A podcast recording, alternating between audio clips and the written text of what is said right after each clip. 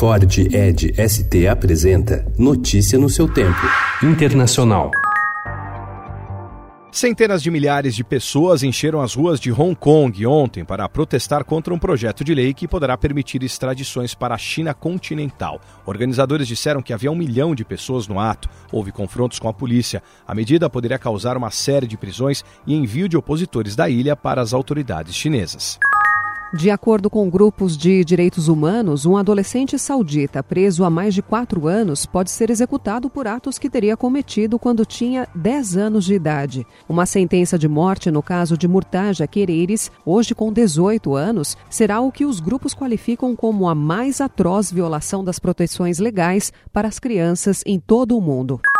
Pelo menos uma pessoa morreu e dezenas ficaram feridas depois que a polícia do Haiti reprimiu com violência os protestos na capital ontem, em Porto Príncipe. Milhares foram às ruas se manifestar contra a corrupção e pedir a renúncia do presidente Jovenel Mois. Os manifestantes queimaram pneus e fecharam rodovias, lojas e postos de gasolina.